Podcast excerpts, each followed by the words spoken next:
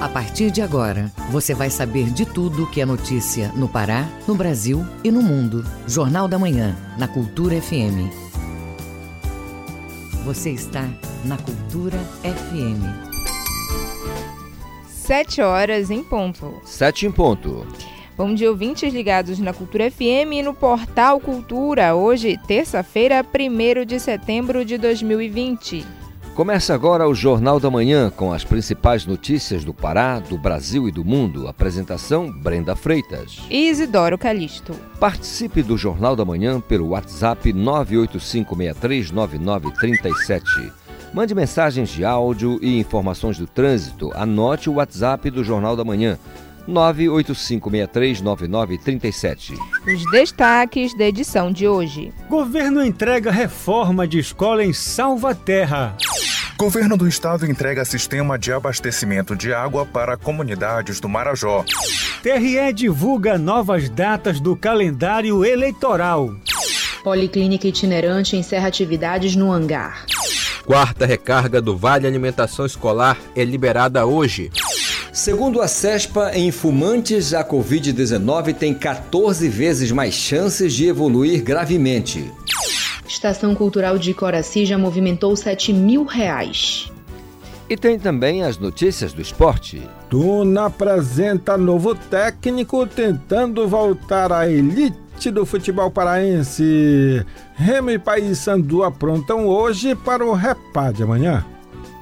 E ainda nesta edição, o governo federal reduz projeção do salário mínimo previsto para 2021. Semana Brasil vai trazer promoções para reaquecer o comércio. Pesquisa avalia condições de trabalho dos profissionais de saúde no país. Essas e outras notícias agora no Jornal da Manhã. 7 horas, 1 minuto. 7 e 1. O Pará é notícia. O governo do estado entregou na última semana o novo sistema de abastecimento de água para comunidades do arquipélago do Marajó. A estrutura vai atender os moradores das áreas da Baleia, no distrito de Jubim, e Mãe de Deus. Confira os detalhes na reportagem de João Paulo Seabra. A iniciativa faz parte do Programa Nacional Água para Todos, com a realização das obras através da SEDAP, Secretaria de Desenvolvimento de Agricultura e Pesca. A entrega foi feita pelo governador Helder Barbalho, que comentou a importância da disponibilidade de água tratada para a população. Água é vida, água saúde e este programa seguramente faz chegar o benefício. O benefício será para famílias que moram mais distantes, em comunidades rurais, com o objetivo de trazer dignidade para a população de Salvaterra. Foram inauguradas duas estações que devem beneficiar centenas de famílias. Na região existem muitas plantações de abacaxi e assim serão beneficiadas famílias da agricultura. O governador Helder Barbalho falou que o abastecimento também irá garantir direitos a quem mora no município. E é fundamental que os benefícios possam chegar, independente das distâncias. E é isso que nós estamos fazendo, cuidando do Marajó, trazendo qualidade de vida, garantindo direitos para as pessoas e festejando com que a água chegue para uma vida melhor aos marajoaras. Na comunidade Jubim, 115 famílias foram beneficiadas com um investimento de mais de 340 mil e 700 reais. Na comunidade Mãe de Deus, foram investidos mais de 325 mil e 500 reais, beneficiando 195 pessoas. Ao todo, já foram entregues 10 sistemas pelo programa Água para Todos, em toda a região do Marajó. João Paulo Seabra, Rede Cultura de Rádio. Governo do Estado, por meio da Secretaria de Educação, SEDUC, entrega mais uma escola reformada. A instituição é a professora Ademar Nunes de Vasconcelos, no Marajó. Mais de 460 alunos foram beneficiados com a medida. O novo espaço conta com novos equipamentos, ampliação e melhoria dos ambientes. A reportagem é de Marcelo Alencar. A Escola Estadual Professor Ademar Nunes de Vasconcelos, no município de Salvaterra, na Ilha do Marajó, foi reconstruída. A obra abrange a ampliação de 28 espaços pedagógicos e de convivência, além de quadra, refeitório, novas salas de aula, auditório, biblioteca e sala de informática. Essa é a 39 instituição educacional reformada desde janeiro de 2019. O governador do estado, Helder Barbalho, destaca a importância do novo momento de retorno às aulas. O retorno às aulas possa ser num ambiente adequado, num ambiente qualificado, para que os alunos de Salvaterra possam aqui estudar, aqui a receber o conhecimento a reforma oferece mais qualidade e comodidade para os alunos e professores que recebem um novo espaço. O governador Helder Barbalho aponta que a partir de agora os alunos estão mais motivados para estudar. Motivados em face a esta nova escola que Salvaterra ganha. A Escola Estadual Professor Ademar Nunes de Vasconcelos, no município de Salvaterra, atende 463 alunos do ensino médio, educação de jovens e adultos, o EJA, ensino especializado e o projeto Mundial. Marcelo Alencar, Rede Cultura de Rádio. Estrada que dá acesso ao aeroporto de Salinópolis recebe pavimentação asfáltica. Esses e outros destaques você confere agora no Giro do Interior com Bruno Barbosa. A obra é resultado de convênio entre a Secretaria de Estado de Transportes, CETRAN e a Prefeitura. Serão pavimentados todos os 2 quilômetros e 600 metros da via para facilitar o deslocamento dos moradores e turistas no acesso ao aeroporto, que também está em reforma e deve ser entregue até o final do ano. O o convênio contempla ainda duas obras. A pavimentação asfáltica da estrada de acesso à vila de Cuiarana, com quase 6 quilômetros de extensão, e a pavimentação de vias urbanas no bairro Loteamento Balneário, na ilha do Atalaia, com 1,47 quilômetro de extensão. Valor do investimento para o pacote de obras em Salinópolis é de mais de 8 milhões de reais. No arquipélago do Marajó, técnicos da empresa de assistência técnica e extensão rural do estado do Pará, Emater, realizaram entre os dias 17 e 22 a inscrição no cadastro ambiental rural de 180 agricultores em Curralinho. Com apoio de órgãos municipais, foi possível alcançar localidades mais distantes. A maioria das famílias cadastradas trabalha com a agricultura familiar em atividades ligadas ao extrativismo, como cultivo e ou manejo de açaizás mandioca, pesca e aquicultura. Segundo a Ematel, o estado do Pará tem mais de 229 mil cadastros ambientais rurais. Do montante, a Emater contribuiu com 42 mil cadastros diretos, sendo que 25 mil foram realizados na região Xingu e Transamazônica.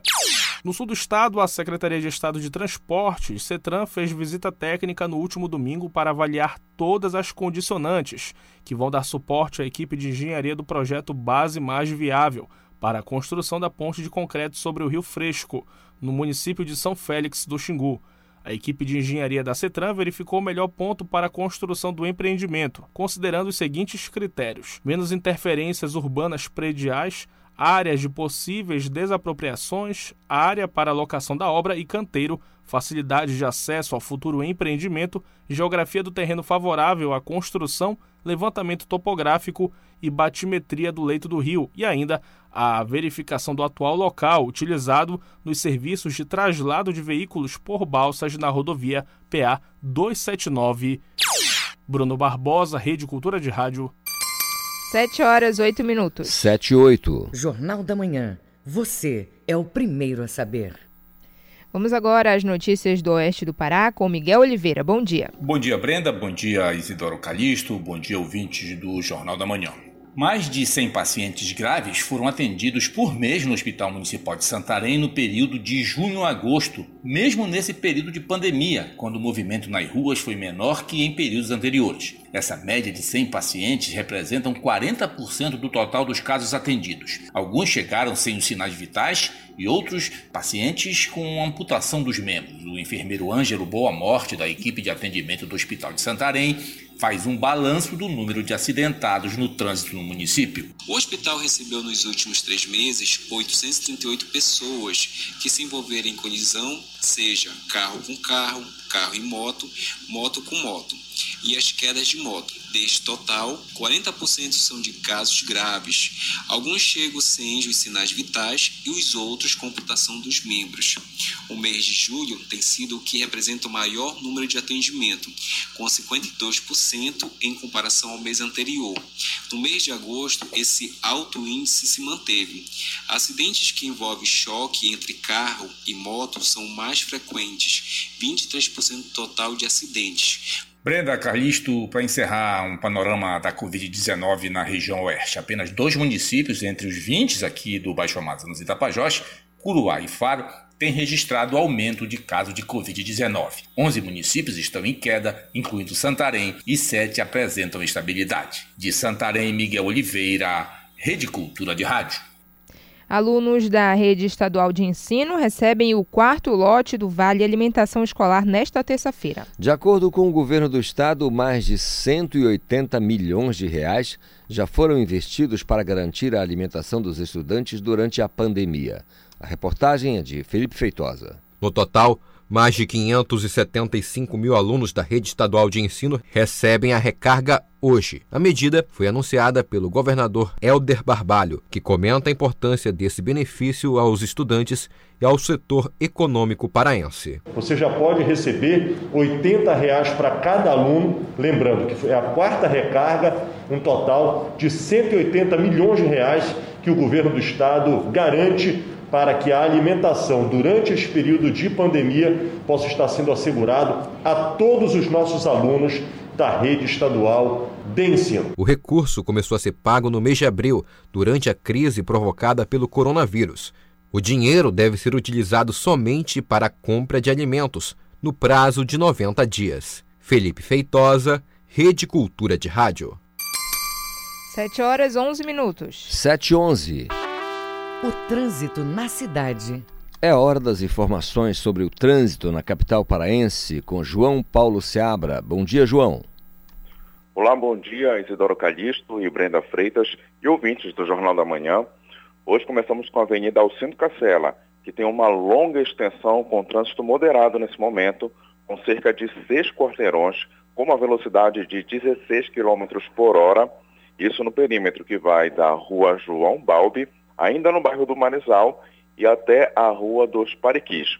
A paralela, que é 14 de abril, passando duas ruas, tem um pouco mais de lentidão no perímetro entre a Rua dos Mundurucus até a Governador Magalhães Barata. Na Travessa Mauriti, trânsito engarrafado perto da Avenida Almirante Barroso, nas proximidades de um hospital particular no bairro do Marco. E também no bairro, a Travessa Doutor Enéas Pinheiro, está com fluxo intenso desde um pouco antes do cruzamento da Avenida Visconde de Inhaúma.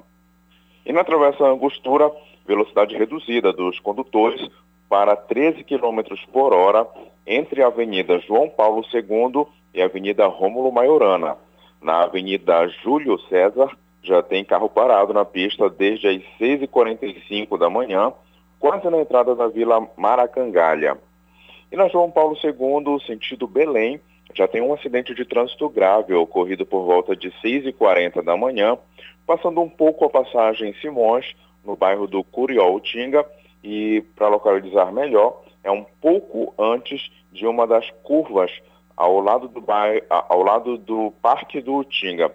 Portanto, para os condutores, bastante atenção aí nesse trecho onde tem o acidente. Em Ananindeua, agora no município de Ananindeua, a Hélio Gueiros tem um trânsito complicado no cruzamento com a rodovia Mário Covas e na rua Elias Sefer, isso no bairro de Águas, Águas Lindas, do lado direito da BR, para quem está indo para Ananindeua, o trânsito está moderado no acesso à rodovia BR-316, com cerca de 18 km por hora. E falando agora sobre a própria BR-316, trânsito variando de moderado a intenso desde o IESP em Marituba até a Avenida Independência.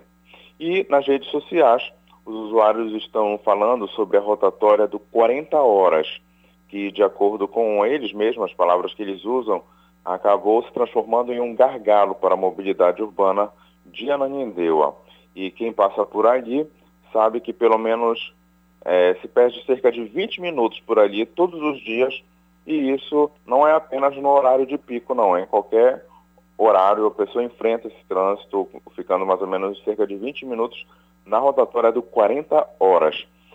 E os usuários também indicam uma prática que é proibida na Júlio César, que é a prática do racha, é, que é, como se fosse uma corrida entre os carros, o que com certeza representa um perigo para quem trafega à noite pela via e pede, portanto, fiscalização dos órgãos é, das autoridades municipais em relação a esse problema. É com vocês aí no estúdio, Isidoro Calixto e Brenda Freitas, João Paulo Seabra para a Rede Cultura de Rádio. João Paulo Seabra com as informações do trânsito, muito obrigado pela participação. Ótimo dia, João. 7 horas 15 minutos. 7 e 15. Ouça a seguir no Jornal da Manhã. Policlínica itinerante do Hangar encerra atividades após mais de 5 mil atendimentos. Cultura FM, aqui você ouve primeiro, a gente volta já. Estamos apresentando Jornal da Manhã. É tempo de se cuidar, mas também é tempo de cuidar de quem está ao seu lado. Por isso, dê uma força para o comércio do seu bairro. Afinal, eles sempre estiveram lá por você. Comprando dos pequenos negócios, você fica por perto de casa e ajuda a manter os empregos e a economia local funcionando. Compre do pequeno. Consulte as recomendações das autoridades locais. Uma iniciativa do Sebrae. A força do empreendedor brasileiro. pa.sebrae.com.br Segurança na zaga, confiança no meio e qualidade no ataque. A receita para um time de sucesso também é a receita para a sua casa. Na hora de comprar fios e cabos elétricos, escolha a Lubar Copertec. A marca da qualidade, confiança e segurança para você. A Lubar Copertec é daqui, é do Pará. Escolha o melhor para a sua casa. Escolha a Lubar Copertec.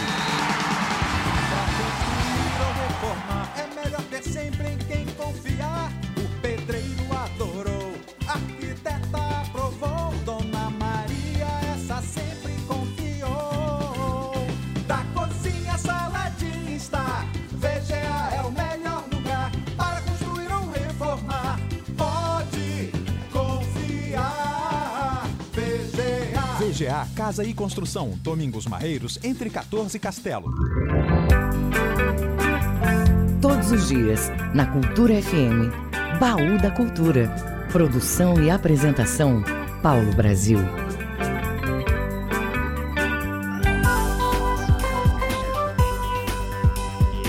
Voltamos a apresentar Jornal da Manhã. Previsão do tempo. De acordo com a Secretaria de Estado de Meio Ambiente e Sustentabilidade, em Belém, região metropolitana, terça-feira de céu claro, com variação a parcialmente nublado principalmente no período da tarde. Não estão previstas chuvas significativas, mínima de 24, máxima de 34 graus em Marituba. No Nordeste Paraense, manhã com céu claro, com variação de poucas nuvens. No período da tarde e da noite, céu com poucas nuvens e que pode ficar parcialmente nublado. Há chances de pancadas de chuvas rápidas em áreas isoladas. Em São Caetano de Odivelas, a mínima é de 25 e a máxima chega aos 32 graus. Na região do Marajó, céu claro com poucas nuvens na manhã. Na tarde e à noite, céu parcialmente nublado a nublado, com eventos de chuvas leves e rápidas. Mínima de 23 máxima de 34 graus em Curralinho. 7 horas 17 minutos. 7 e 17. Viva com saúde. Policlínica itinerante do Hangar encerra atividades após mais de 5 mil atendimentos. A estratégia de assegurar tratamento precoce aos infectados pelo coronavírus teve êxito para evitar o agravamento da doença em internações hospitalares. Os detalhes com a repórter Tamires Nicolau.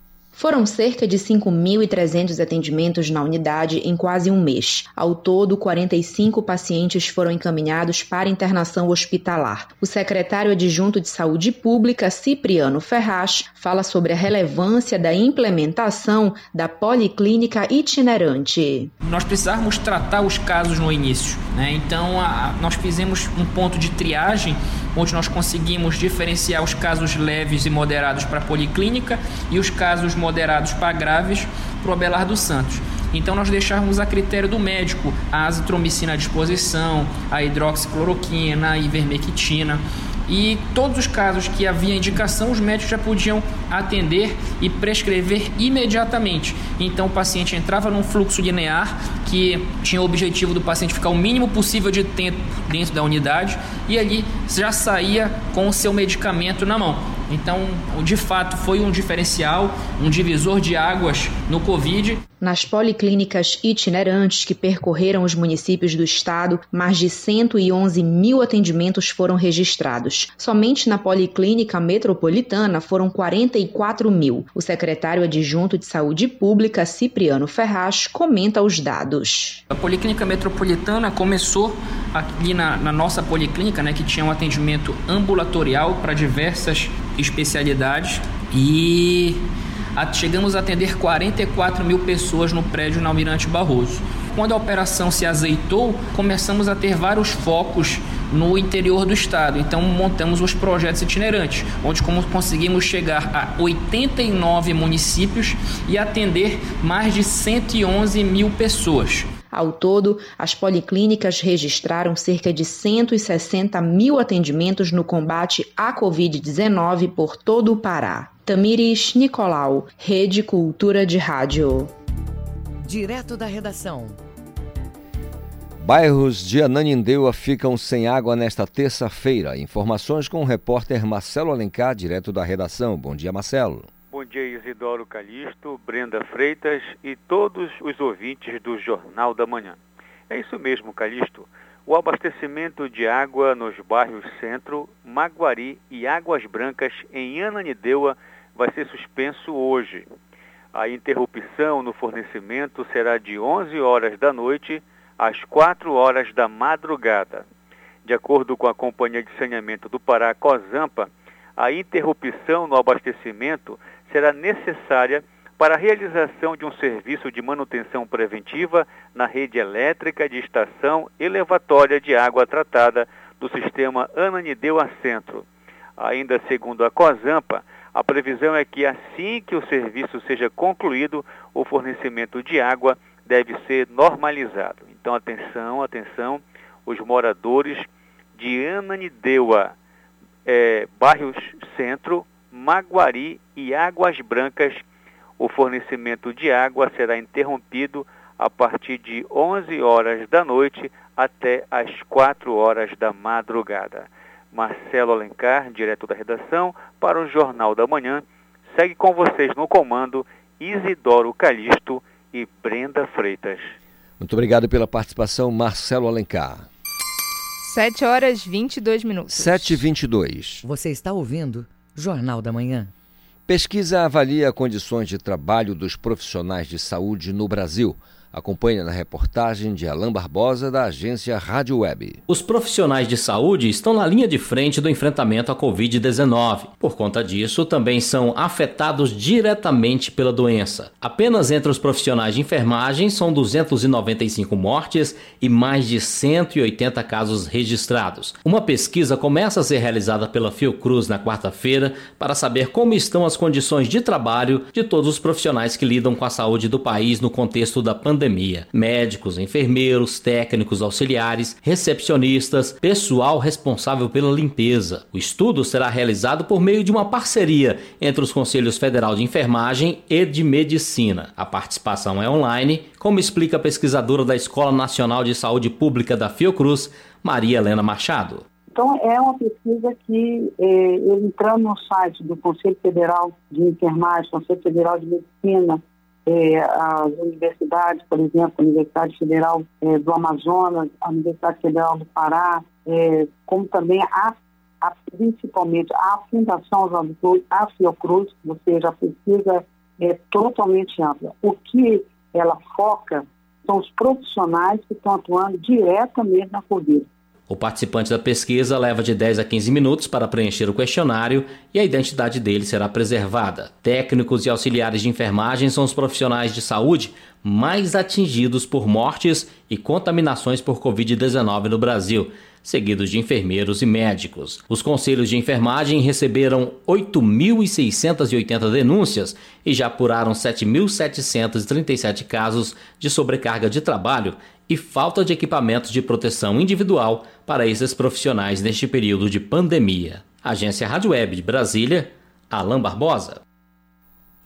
Enquanto o Brasil registra números alarmantes de Covid-19, a média de mortes por influenza caiu 95% em 2020. O repórter Daniel Fagundes, da agência Rádio Web, tem as informações. Número de mortes por síndrome respiratória aguda grave continua crescendo rapidamente no Brasil. Mas esse aumento já era esperado devido à pandemia do novo coronavírus. O que impressiona é o crescimento expressivo. Em maio, a agência Rádio Web fez um levantamento que mostrou um aumento de 1.109% no número de mortes por síndrome respiratória aguda grave. Agora, esse crescimento está em mais de 3 mil por cento. A apuração foi feita através de dados da Fundação Oswaldo Cruz, que é um dos órgãos que disponibiliza as estatísticas referentes à pandemia. Os números podem variar de acordo com a coleta e a apuração de cada instituição. Segundo a Fiocruz, entre 5 de julho e 9 de agosto deste ano, foram confirmadas mais de 11.900 mortes por síndrome respiratória aguda grave. Esse número é 3.043% maior que a média de óbitos registrados no mesmo período dos últimos cinco anos. Para o infectologista Carlos Starling, isso reforça que a batalha contra a Covid-19 está longe de acabar.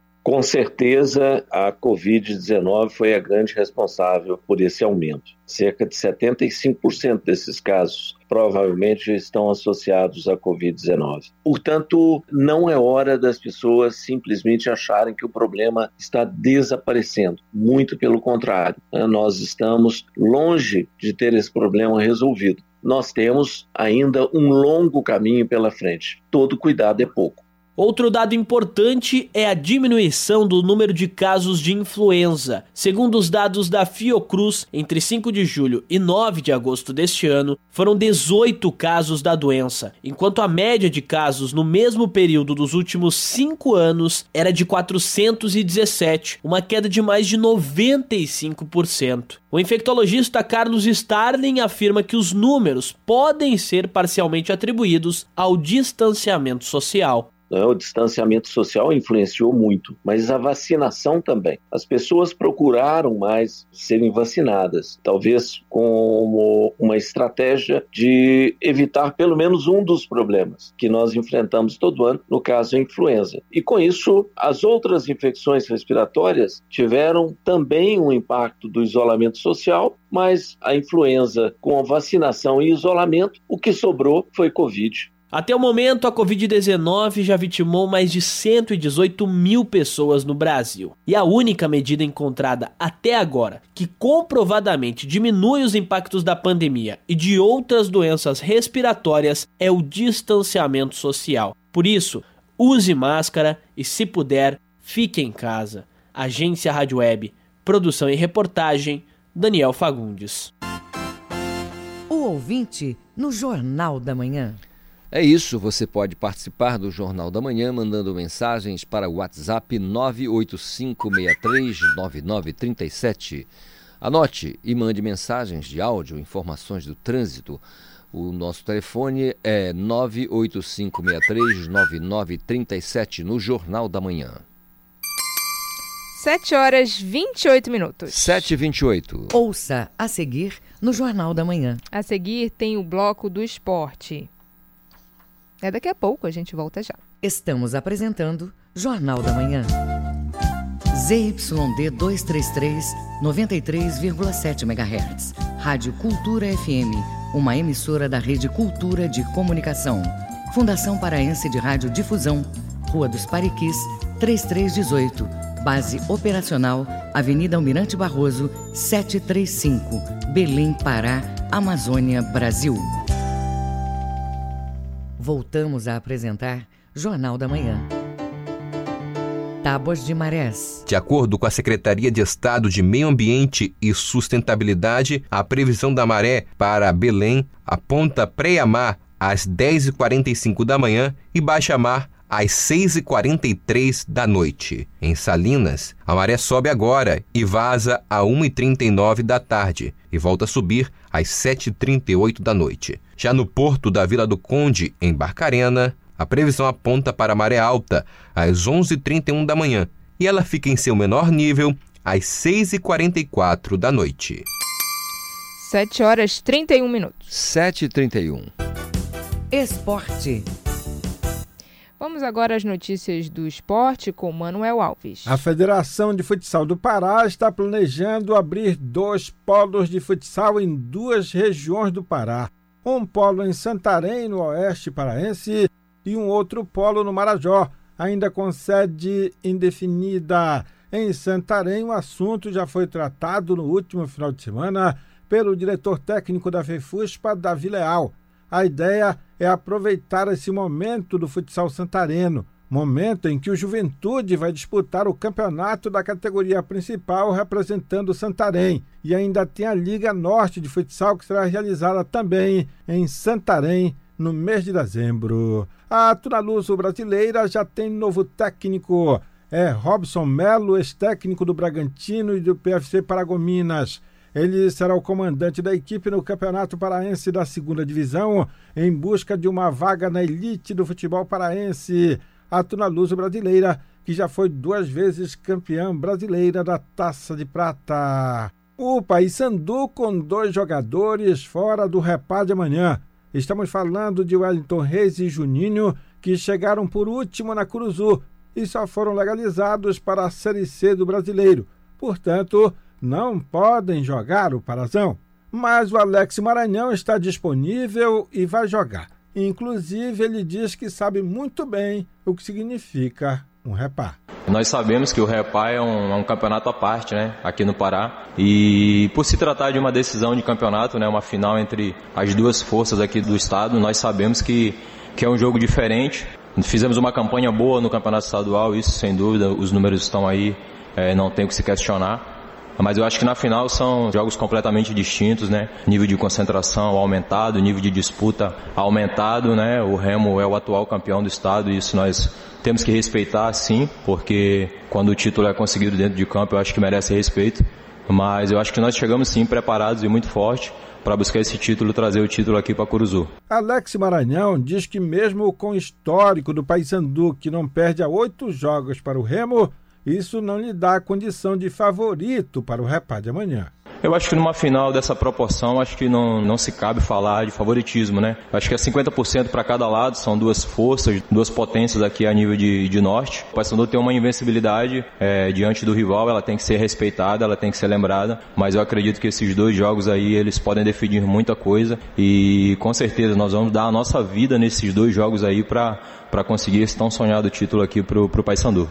No Bainão, o polivalente Dejalma, que já perdeu as contas dos jogos entre Remy e Paysandu, que ele já disputou, diz qual teria sido o repá que deixou alguma lembrança na vida dele. Eu acho que 2014, cara, foi um jogo muito inesquecível para mim, onde foi com o próprio Mazola, num jogo que nós não tínhamos lateral direito e eu tive que jogar, Mazola pediu para mim jogar nessa, na lateral direita, eu fiz uma boa partida, dei os dois passos pro gol até nesse, nesse repar. Eu já tinha feito um repar, que eu já tinha feito o gol, né? Mas esse foi o mais importante para mim, de 2014, onde a gente não tinha lateral e eu tive que ir para fazer essa função. Lembrando que é de Santa Catarina o árbitro do repar de amanhã, Braulio da Silva Machado, que é da Federação Catarinense e é árbitro FIFA. Também são da FIFA os assistentes dele, que vão trabalhar amanhã no estádio Mangueirão. É o caso do Danilo Ricardo Simon e da Neuza Inês Bach. Os dois pertencem à Federação Paulista de Futebol. Com isso, nós fechamos o bloco do esporte hoje no Jornal da Manhã desta terça-feira, que segue aqui pela 93.7 Rádio Cultura FM e a Rede Cultura de Rádio. 7 horas 33 minutos. 7h33. Educação. O Tribunal de Contas dos Municípios do Pará, o TCM, divulgou o relatório virtual com informações sobre as ações dos gestores públicos a respeito da educação pública municipal. O enfoque da pesquisa foi na questão pedagógica e alimentação escolar no período de pandemia de Covid-19. Detalhes na reportagem de João Paulo Seabra. Os dados foram coletados de forma virtual em todos os municípios paraenses. 123 secretarias municipais de educação responderam voluntariamente aos questionários enviados pelo Núcleo de Fiscalização do Tribunal de Contas dos Municípios do Pará, TCMPA. As informações consolidadas no relatório servem como fotografia do cenário da educação nos municípios no momento de pandemia. O relatório também vai nortear fiscalizações remotas do TCM que vão servir para confirmar as informações declaradas pelas prefeituras. O analista de controle externo do Núcleo de Fiscalização do TCM Pará, Everaldo Alves, comenta como será feito o trabalho de checagem das informações pontos, a gente precisa confirmar como é que isso está feito ou não. Então, a gente, por meio de uma, uma conversa direto com os secretários, nós vamos fazer primeiro reuniões virtuais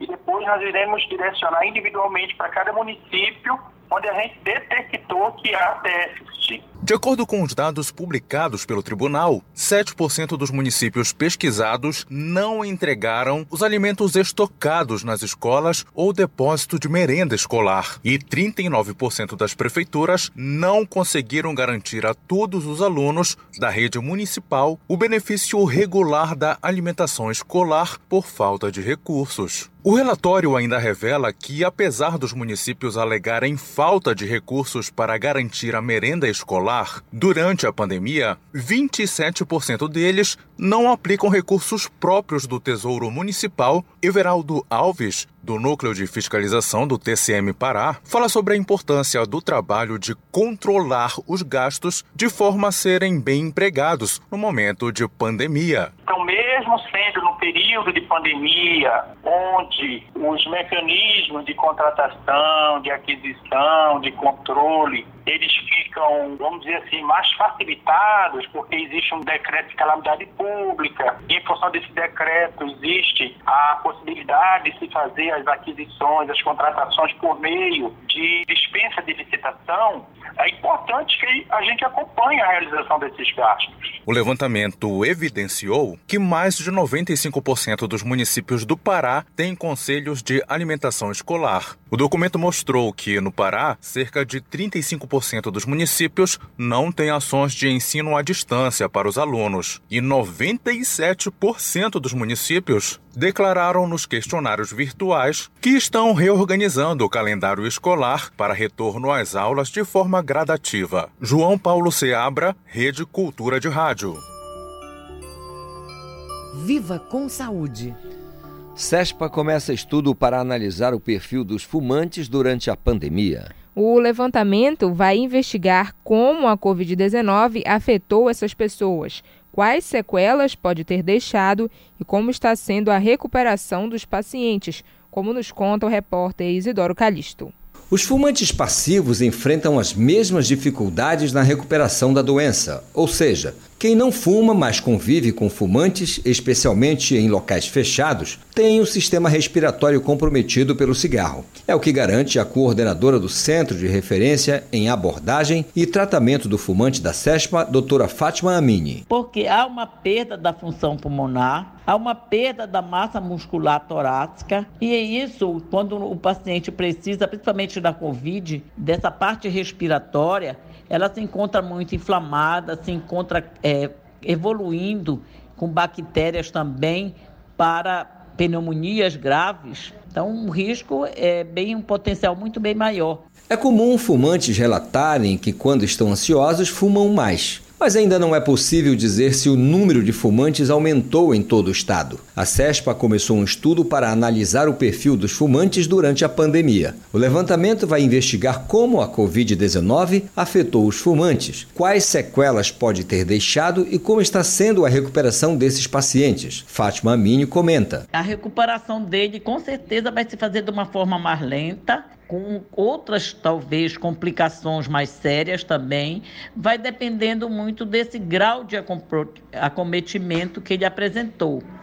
E inclusive também pelas doenças, pelas comorbidades.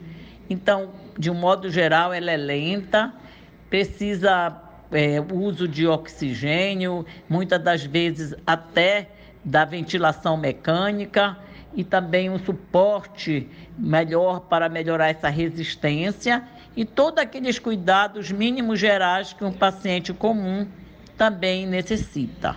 Associado ao tabagismo, em 90% dos casos, o câncer de pulmão é um dos tumores malignos mais comuns e sua incidência cresce 2% ao ano, segundo o Instituto Nacional do Câncer, o INCA. A doença já registrou em todo o Pará 79 casos em 2017, 161 casos em 2018, 144 casos em 2019 e esse ano, até o mês de maio, 43 casos foram registrados. O Centro de Referência em Abordagem e Tratamento ao Fumante existe há 16 anos e é integrado ao Sistema Único de Saúde, SUS. O espaço trata quem deseja parar de fumar. É um trabalho educativo e com repasse de informações sobre tabagismo, além de orientações estratégicas. A demanda é espontânea, isto é, qualquer pessoa interessada em deixar de fumar pode procurar o centro sem qualquer encaminhamento. A doutora Fátima Mini fala da importância do espaço. É um serviço oferecido pela Secretaria de Saúde do Estado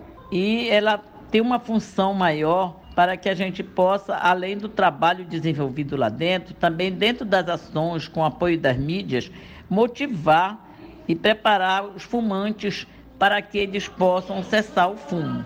O Centro de Referência em Abordagem e Tratamento ao Fumante fica na unidade de referência da Presidente Vargas, número 513. O atendimento é feito de segunda a sexta, das 7 da manhã às 5 da tarde. Isidoro Calixto, Rede Cultura de Rádio. 7 horas 40 minutos. 7h40. Jornal da Manhã. Informação na sua sintonia. Hoje, a coluna Direitos do Cidadão traz um tema de interesse das pessoas que moram em condomínios. Afinal, como fica a cobrança das taxas de condomínio nesse período de pandemia? Quem responde é o advogado Paulo Barradas. Vamos ouvir.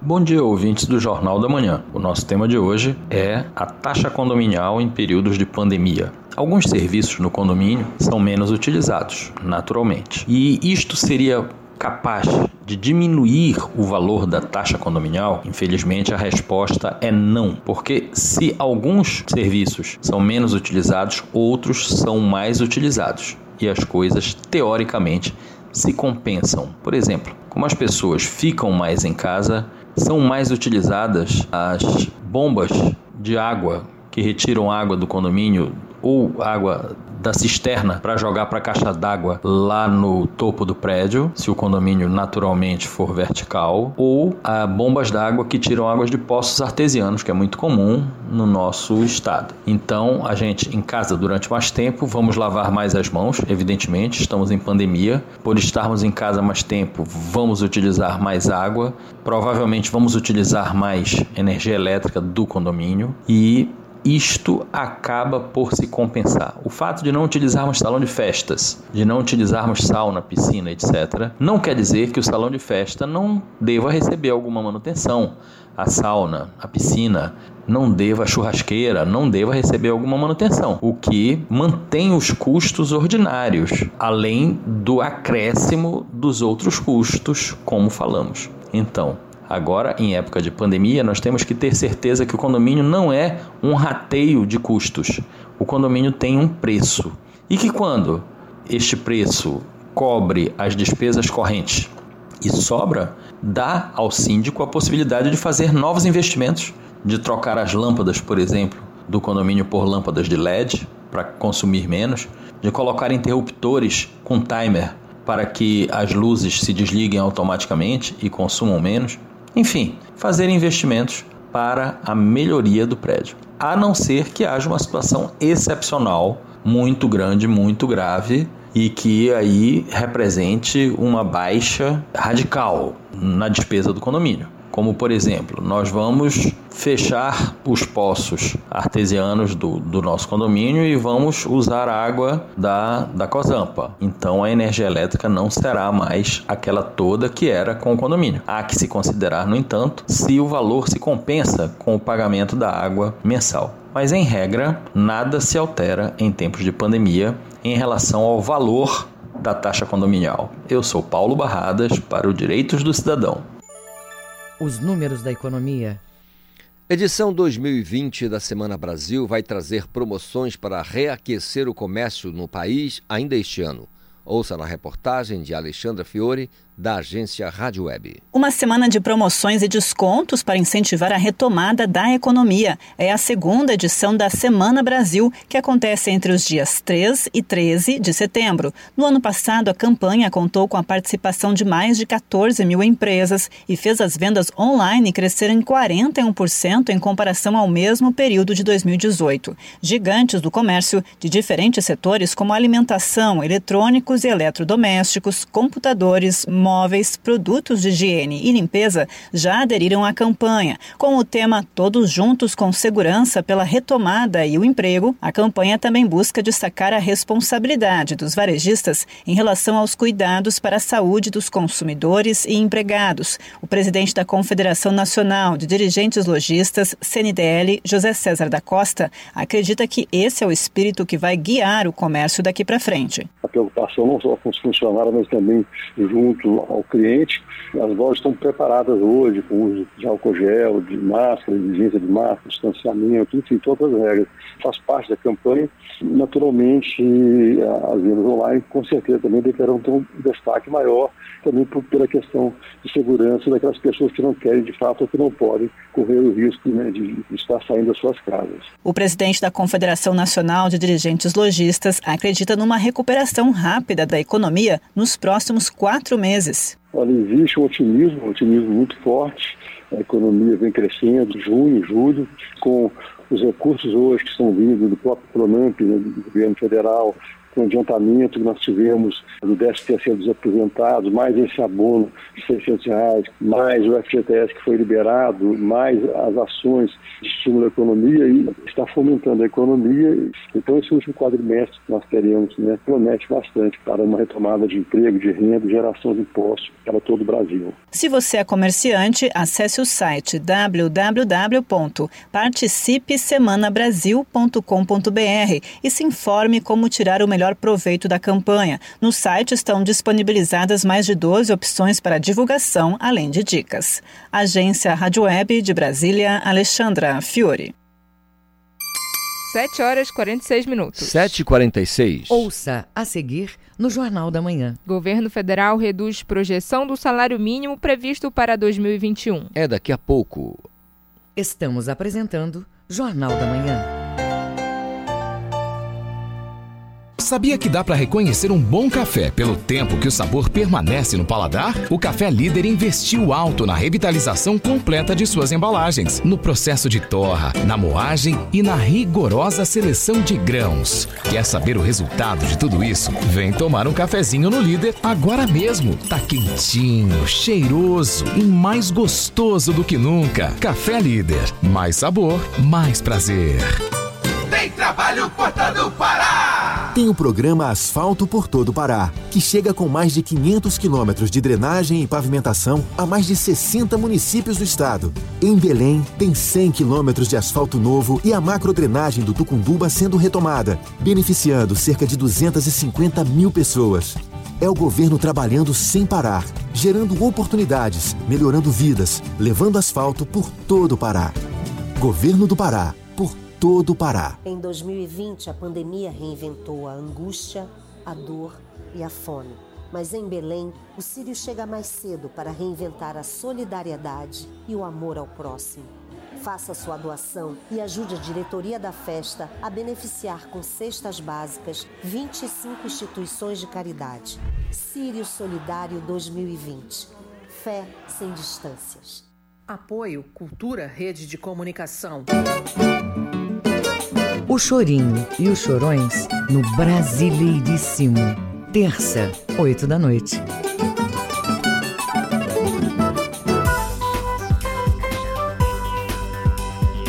Voltamos a apresentar Jornal da Manhã.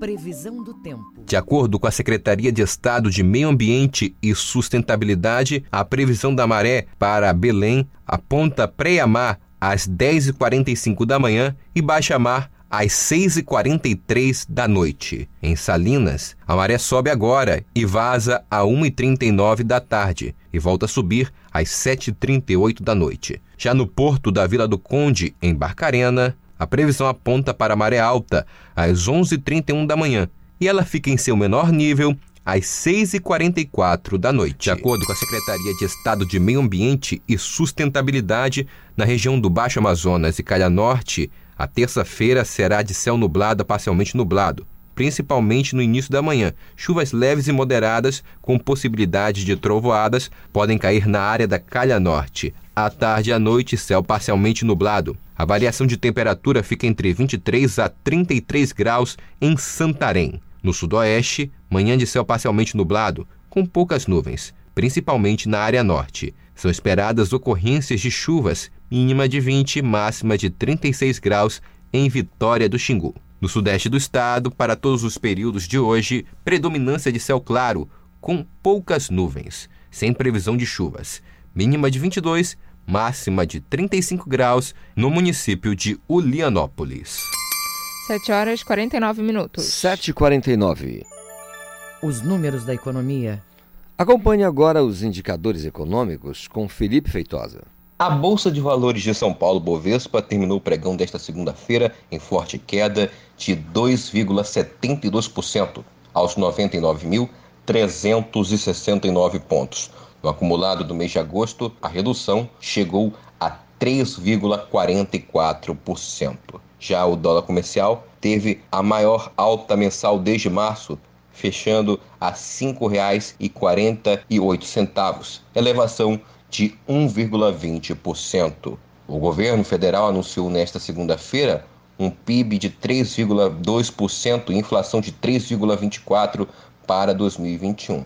Também tem impacto justamente por conta da variação do dólar durante todo o ano de 2020. Já o euro terminou a sessão desta segunda-feira em forte alta, 2,30% aos R$ 6,56. Já o grama do ouro vale hoje 348 reais mais 45 centavos. E a poupança com aniversário nesta terça-feira rende 0,5%. Felipe Feitosa, Rede Cultura de Rádio. Política. Na proposta de orçamento para o ano que vem, o governo federal reduz a projeção do salário mínimo.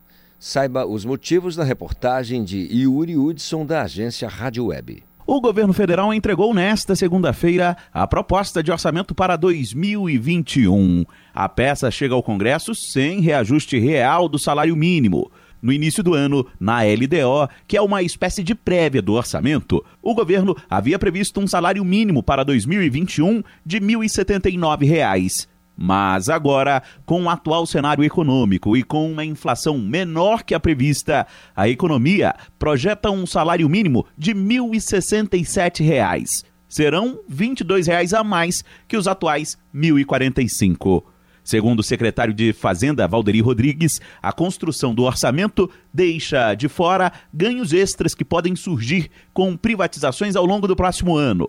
O governo, de acordo com Rodrigues, projeta um orçamento com respeito à responsabilidade fiscal. Elas têm um patamar conservador e poderemos ter surpresas positivas em termos do que obteremos à frente. Além disso, nós temos um estrito atendimento às regras fiscais, não somente para teto de gastos, mas também meta de primário. Lembrando que esse ano nós estamos com a dispensa das duas regras, né? regra de ouro e meta de primário, contudo, o teto de gastos ainda está válido e o teto de gastos se tornou, então, esse ano, não somente uma âncora fiscal, mas uma super âncora fiscal. Apesar da recessão para este ano de 2020, como efeito da pandemia de Covid-19, o governo prevê um 2021 próspero. A área econômica estima um crescimento do PIB de 3,2%. Agora, em 2020, o PIB será negativo.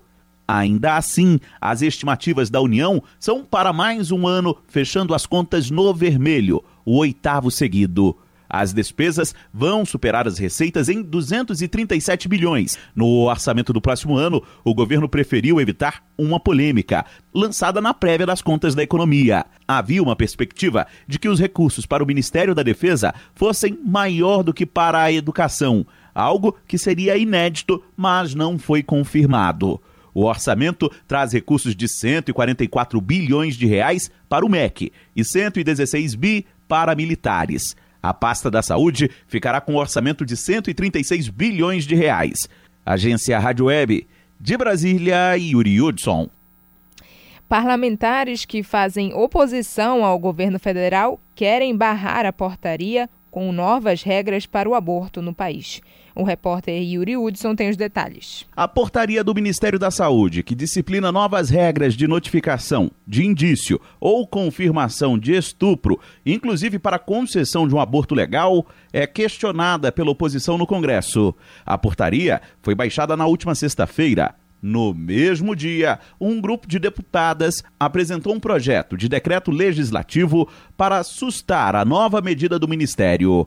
Para a líder do PSOL, Fernanda Melchiona, a publicação da portaria foi uma reação do governo federal após o caso da menina de 10 anos, que teve acesso a um aborto legal no Espírito Santo. O Ministério da Saúde, que aliás segue sem titular, ao invés de estar preocupado em combater a pandemia do coronavírus, está fazendo uma portaria que revitimiza e criminaliza as mulheres já violentadas, aquelas vítimas de estupro que têm direito ao abortamento legal diante de um dos crimes mais cruéis que pode ser acometido contra as nossas mulheres. Isso é um verdadeiro escândalo que criminaliza as mulheres que já são vítimas de acordo com a portaria, os profissionais de saúde ficam obrigados a notificar a autoridade policial sempre que houver indícios ou confirmação do crime de estupro em pacientes que buscam atendimento médico, inclusive para aborto previsto na legislação.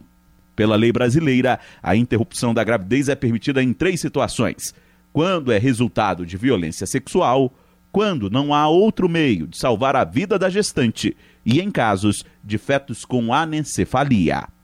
Agência Rádio Web de Brasília, Yuri Hudson.